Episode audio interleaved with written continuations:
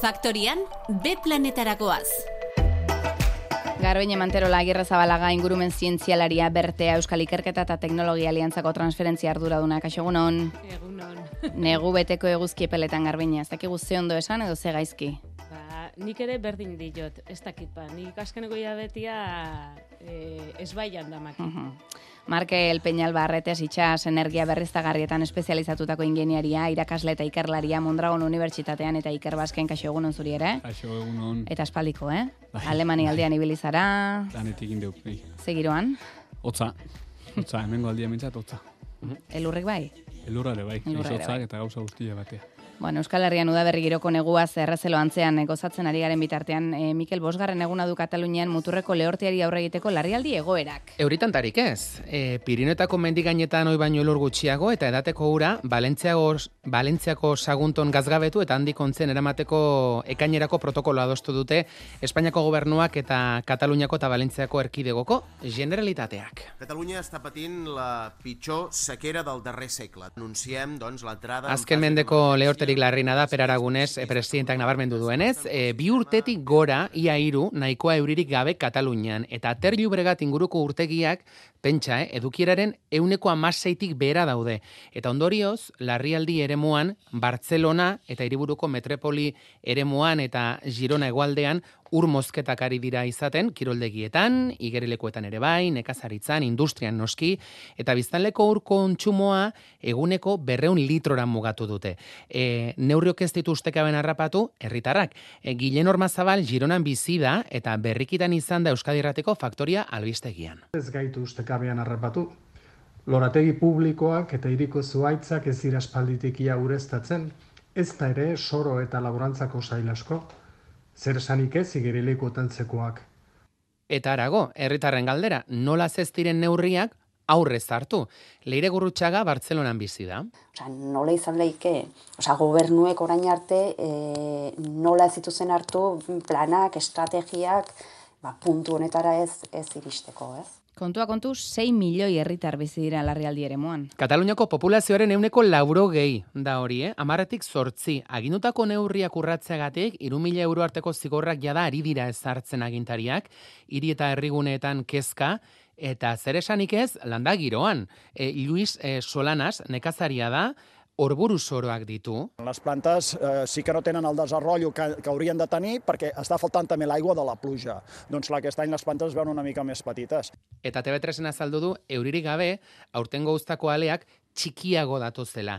E, Baix Llobregat, gereziondo lurraldea da, dakizuenez, bai dortutako arbolak mosten azaldu da telebistan bertan, ustaren erena galdu duen Josep Pasqual laboraria. El futur el veig molt, molt negre. Jo em penso que el cirerer, que ha sigut un conreu emblema d'aquí del Baix Llobregat, jo crec que té els dies comptats. Egu, torkizuna beltz ikusten du, eta gereziondoak azkenetan egon daitezkela ere ohartarazi du. E, beno, kontua da, lehortealdiak Kataluniaren aulezia eta menpekotasunak agerian utzi dituela, Eta baita, e, nolabait, egiturazko akatsak ere, eta hau oso deigarriari da izaten egunotan, Kataluniak arazo larria baitu, oditeria sistemarekin. E, urte luzez, konpondu gabeko pitzadura zaharren ondorioz, iesak daude, eta uraren Kataluniako agentzia kalkulatu du, 2000 eta hogeita bin, egun da hogeita malau mila milioi litro ur galdu zituztela alferrik. Egun da hogeita mairu hektometro kubiko ur edateko uraren laurdena Katalunia osoan.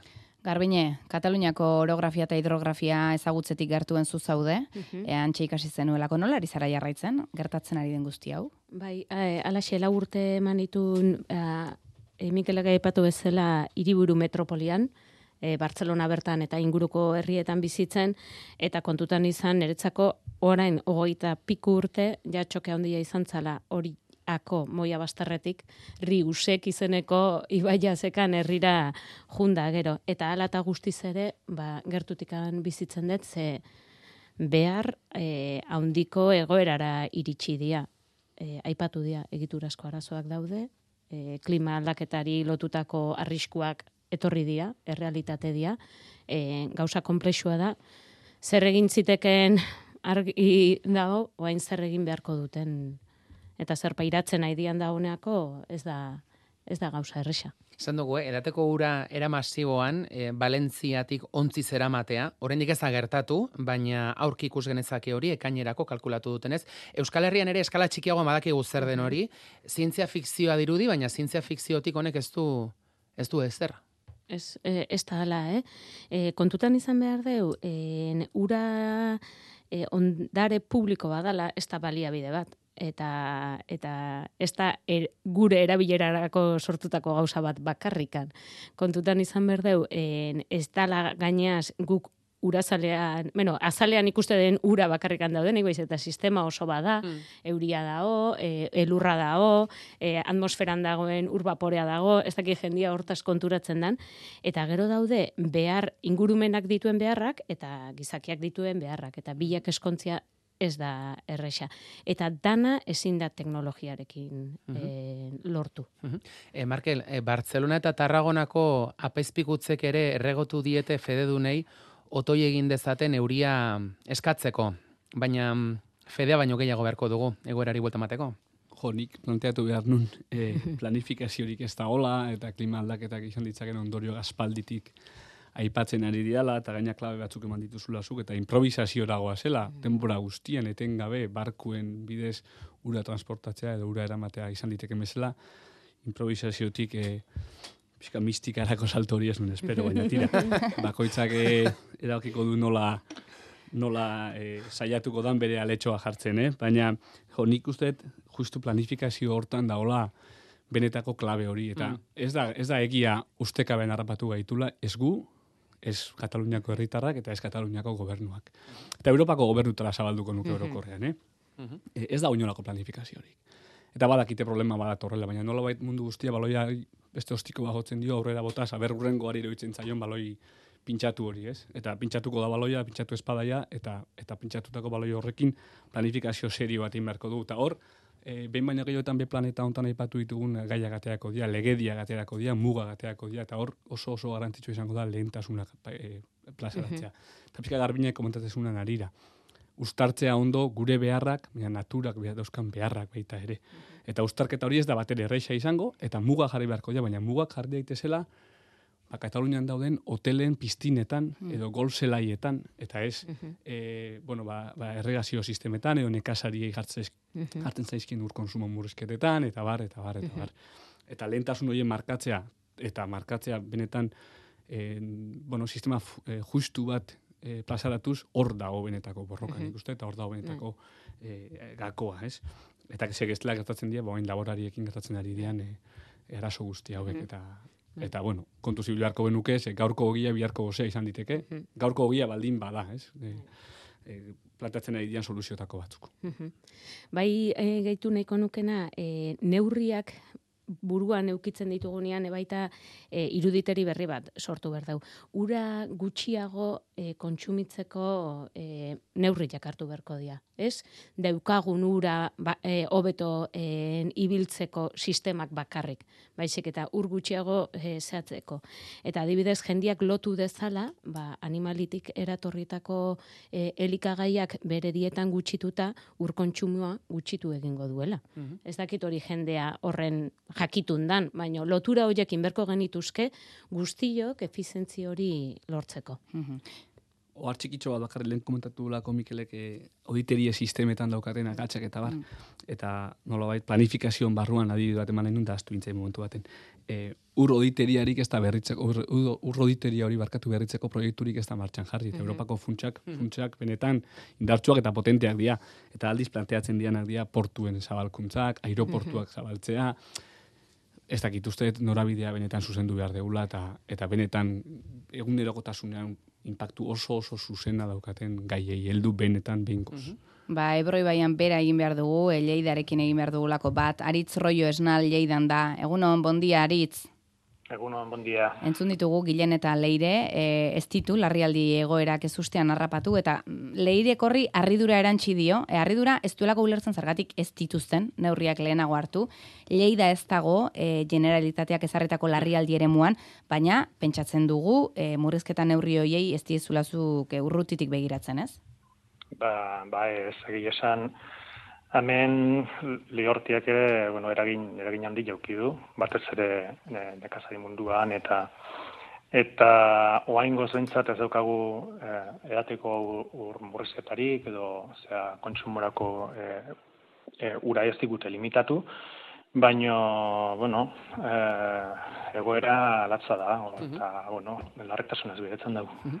Begia Kataluniako lehorten jarrita gaur eh, faktoriako B planeta eta gonbidatu Aritz Roio Esnal esan dugu, eh, biologoa, Lleidako Unibertsitateko irakasle eta ikerlaria eta unibertsitate horretan besteak beste belartxarren eta ekologia vegetalaren ikerketa taldeko kidea.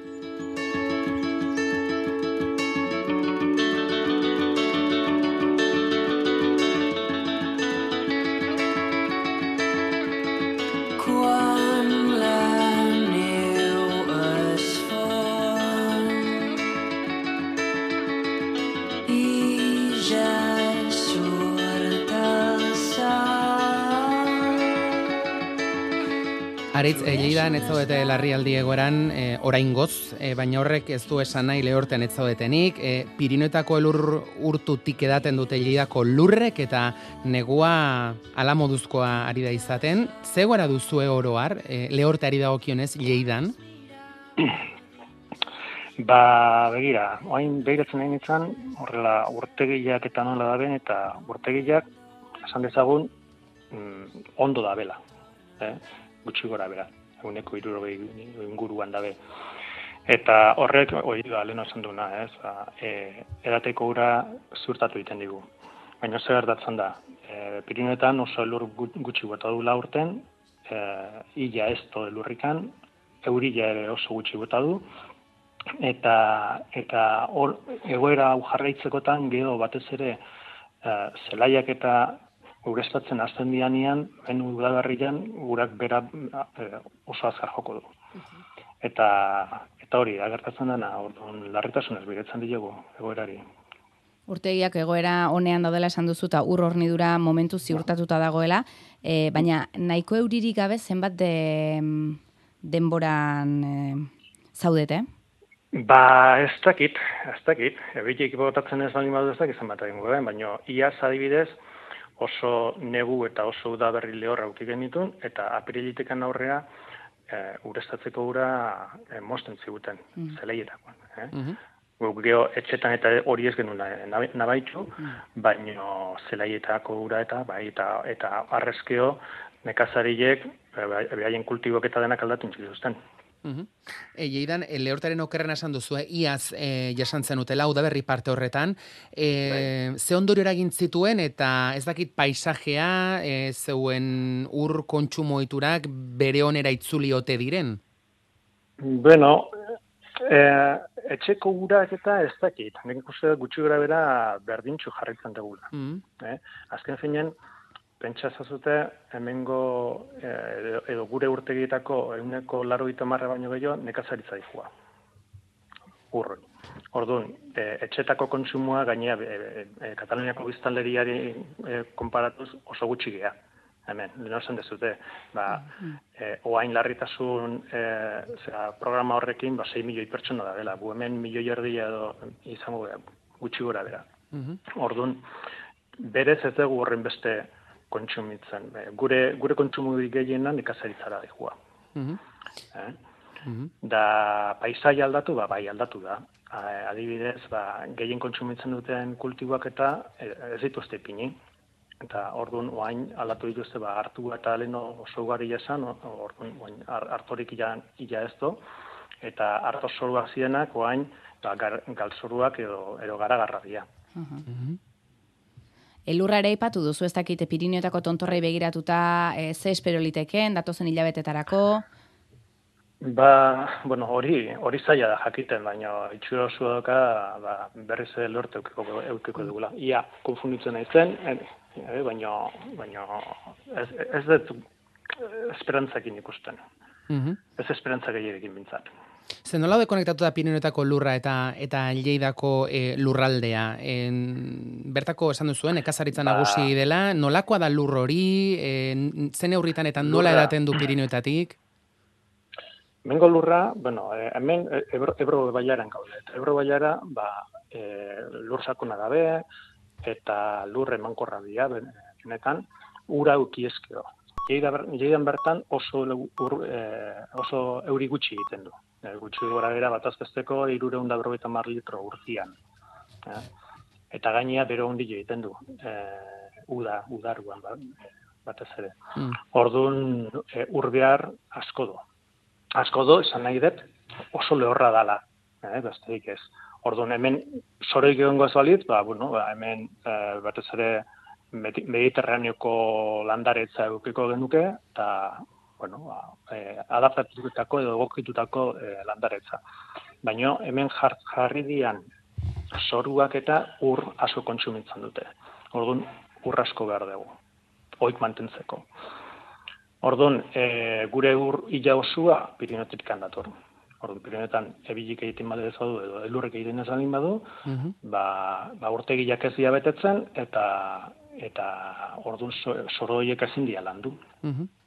En, aritz, esan dugu, e, belartxaren eta ekologia vegetalaren ikerketa taldeko kide bazarela, baita agroteknio, en agroteknologia ikerketa zentrokoa ere, e, lehortealdi kroniko honek jada eragin dio jeidako lehen sektoreari aipatu duzu, en, artoa landatzeari utzi, eta zerealak, garagarra eta lekaleak landatzerekin diola hainbat eta hainbat e, laborarik.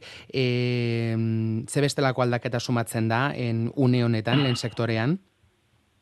Ba, guain beste, beste kultibo berriak bilatzen nahi dira. Batez Mm. ere, ba, ur behar gutxiago daukaten kultiboa bilatzen nahi dira. Hala, hoi, kuentan hastian hau duela bi aste kooperatiba batekin hitz egiten etxu nintzen, eta bai, hor, on, e, esan dezagun, oiturak aldatzen nahi dira. Eh? Orduan, e, hartuak endu, edo gehien kontsumitzen duten e, e, udako e, zoruak eta edo kultiboak ekendu, adibidez sorgua, ekiloria ere jarri ziteken, ekiloria ez dipintzen, e, alfalfa ere jartzen dute, eta guzti horiek aldatzen nahi dira, ureztatu daitezken e, e, zelaietan, batez ere, neguan azten diren kultiboekin. Garagarra, garilla, koltza, batzutan hilarrere, eta gu egia ba, beste, beste aukera batzuk ere aztertzen nahi gea. Mhm. Zuek unibertsitatean bertan, berala galetuko dizugu horren inguruan, baina eh, labur-labur galetu nahi izun frutarbolen inguruan, ze Bai. jeidako eh, sagarrak, udareak, melokoteak eta nektarinak Europa oso ontopa Bai. ditzakegu, eta ur kontsumo eta ur premia handia duten uztak dira. Bai, bai. Ez dakit ze egoeratan dauden edo. Ba, ba, nik pentsatzen dut iaz bezala. Hmm. Iaz azkenian, eh, hau da, hau da, hemendikan udaberria nola datorren, eh, nola datorren eh, arabera. Eh, Orduan, eh, ebile egiten balin badu, nahiko normal jungo da. Iazko egoera izan zen, ba, e, ura moztu zutela, ezin zen ureztatu, eta ureztatu ziteken gauza bakarra zen, zian fru, e, fruitonduak, baino gota-gota den e, horrekin, eta batez ere, e, kontsumitu zezaketen, e, zuaitza bizirik mantentzeko ura, ez produzitzeko ura. Eta horreatik, ba, lehen ere e, haitu dut, nola nekazari batek esan du, e, produkzioa txikiago egin zitzaikun. Eh? Fruituak, sagarrak, e, melokotoiak, denak txikiagoak izan dira. Gutxiago eta txikiagoak. E, aritz, biologoa zara, Lleidako Unibertsitateko e, irakasle ikerlaria, belartxarren eta ekologia vegetalaren ikerketa taldeko kidea zara, bueno, belartxarra, txarra hori bakarren batzuei itzai Bai. gustatuko, baina... Abizena. Bai, horrek ere, oiei... Azteko guri. Azteko zuei. e, oiei ere eragiten aldi, eh, lehorteak, ez? Edo badaukate Bai, bizirik bai. irauteko indarrek esaten baita, belartxarra ez, ez dela sekula hiltzen. Bueno, belartxarra hil hiltzen da, baino eh, de, desagerrarazi ez dugu desagerraziko. Azkenian, bueno, na- naturaren er- erantzuna da, e, guk eragiten digun alterazioai. Baino, e, bai, eragiten dio, azken finean ura behar dute, e, sorruek bezala. Eta guk aurten nabitu duguna adibidez izan da, e, beraien jaiotza lurran, bueno, emergentzia, lurretik atatzen dian momentua asko atzeagotu da. Hor, normalian, oain, e, galsorotan eta teatzen dian e, belartxarrak, ba, azaru aldian edo jaiotzen dira. Eta oaina ilia, e, jaiotzen. Urtarrila maieran edo, e- eta, eta otsailen. Eta batez ere duela bi aste, duela hiru aste, euki genitulako au- aurreneko eh, eh, ebi, bai, ebi, ebilak, eh? Mhm. prezipitazioak. Bai. En, hor, aipatu duzu, eh, landatze en, alternatiboak lantzeko aldi batean gaudela, eta zentzurretan zuek unibertsitatean ere, bazabiltzate en, zentzurretan lanean, eh, kamelinaz galdetu nahi zugu aritz, eh, horretan Bai. ari zarete buru belarri? Ba, bai, proiektu bat daukagu, bai, bai Generalitat, bueno, Kataluniako Generalitateak eta e, agrotekniok e, lagunduta, e, diru laguntza jaso dugu.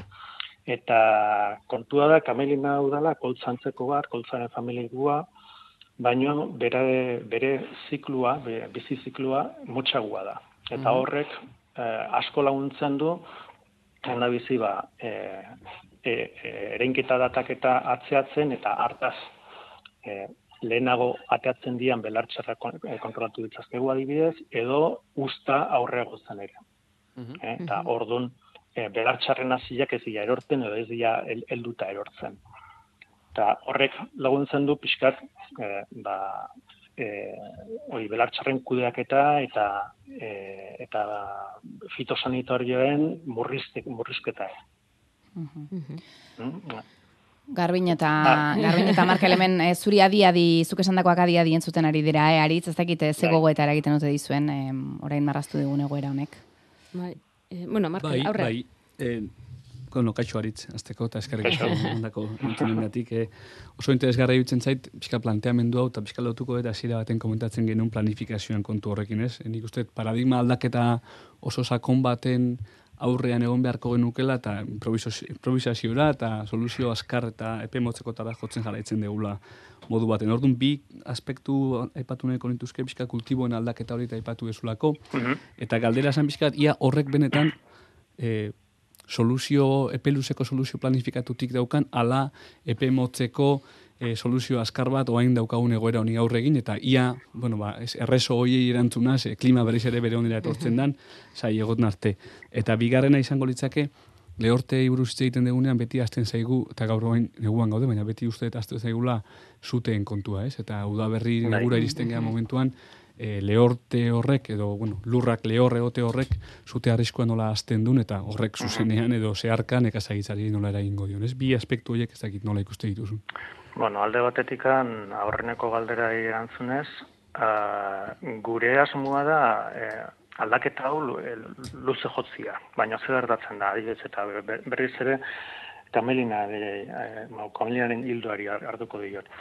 Eh, kultibo berri hauek azkenien eh, ekonomikoki mm, emankorrak izan daitezen eh, azoka bat, merkatu bat behar dute. Mhm. Eta orduan kontua da merkatu hori oraindikan ez daola. Eta gu aigea e, e, zentzurretatikan e, ikertzen nahi gea. E, orduan adibidez, kamelinarekin lo- lortu itzazkegu olilua, olilua biodieselena dijuana, edo, e, edo kontsumorako izan daiteke, eh? Da, olio oso osasuntxua da. Eta gero be- bestaretekan, ba, ba, gero gehatzen dena, prentsaren ondoen gehatzen da, torta esan dezagun. Eta torta hau ikertzen nahi gea, gero, e, animalien pentsuetan ta, e, jartzeko, in, in, beste osagai bat bezala. Eh?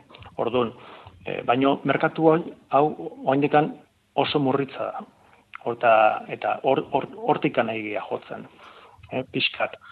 E, kamelinaren esan dezagun balioa e, iguaraz nahi dugu ekazarientzako erabilgarria izan da Mhm. eh?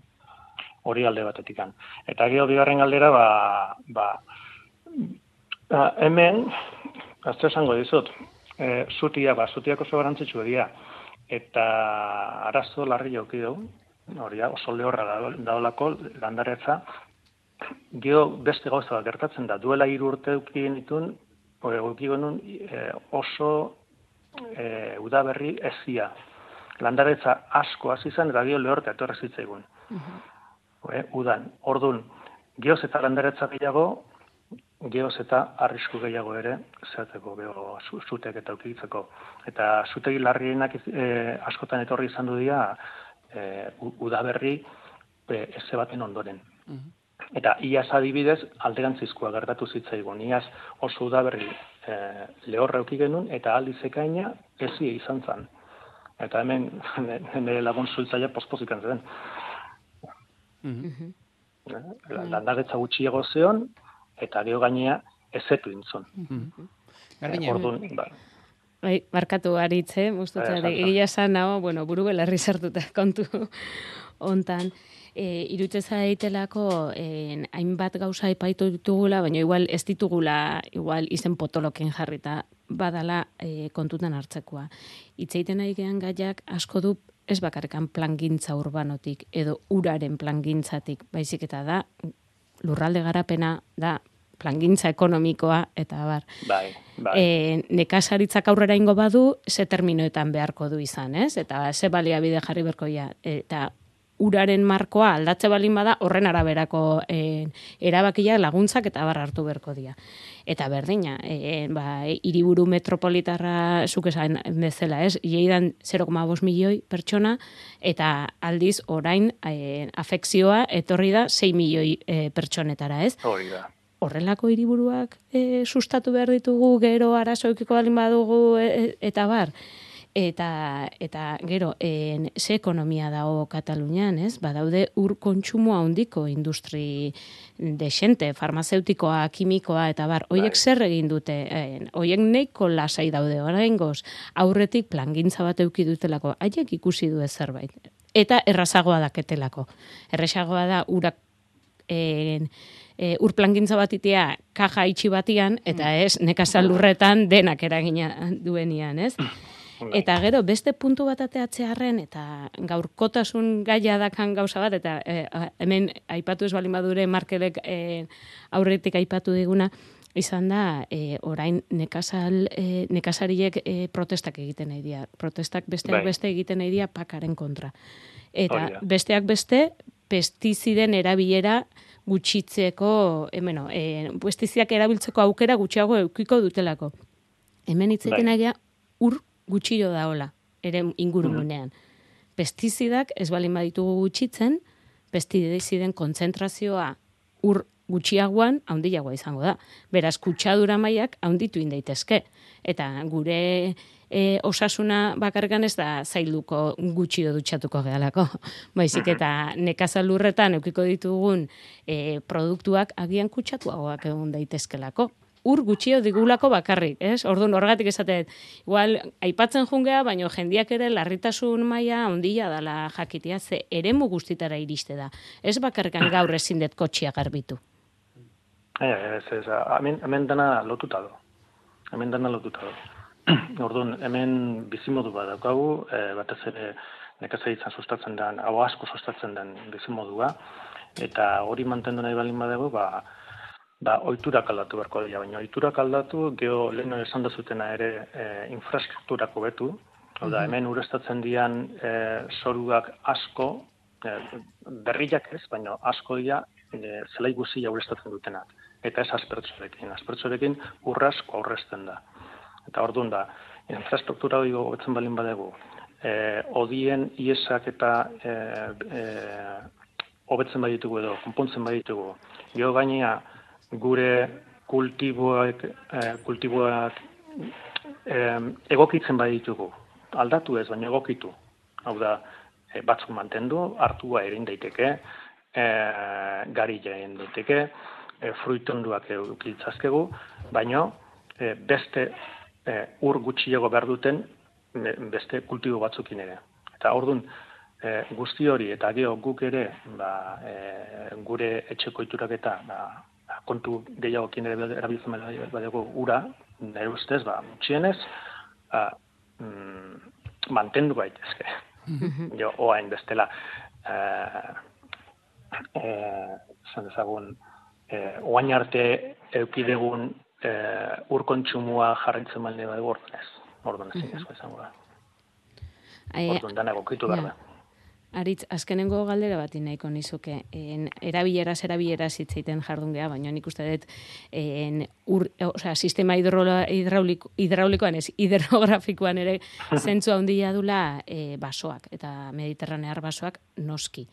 Ura, e, ura ez evaporatzeko, ezetasuna mantentzeko, baso bat baino Mhm. sistema hoberik ez dago. Gainaz, biodibertsitatea emango liguke, eta eta eta Bai. itzal eder bat, han barruan piztina bat, baino hobea da, nik usten dut, baso mediterranear bat, itxi itxila dalako.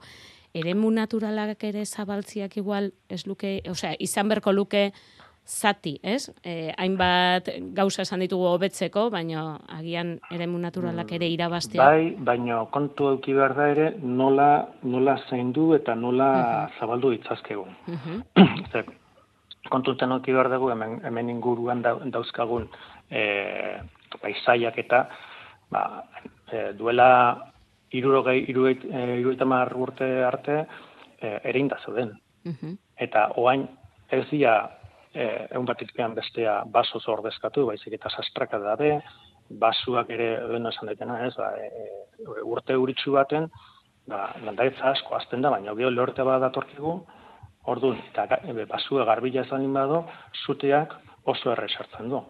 Orduan, e, e, guzti hori ere kudiatu behar da. Mhm. Hau da, e, ez da ne, e, nekazal gestio bakarrika, baizik eta gero e, e, eremu naturaletan ere, bas, e, basua ere behar dan bezala kudeatu behar da. Mhm. E, garbi euki, zutiak alik eta gehien eragozteko. Mhm. Eta bai bat nator horrekin, eh? e, e, e, naturalak zabaltzia oso gokia litzateke, basuak izugarri hona dira e, ezetasuna eta mantentzeko, baino e, behar den moduan inberdea. Baritz Roio Esnal, biologoa, Lleidako Unibertsitateko irakasle eta ikerlaria eta unibertsitate horretan belartxarren da ekologia vegetalaren ikerketa taldeko kidea eskerrik asko Aritz. Zuei, Egin dezala euria. vale, ia, ia, ia dan.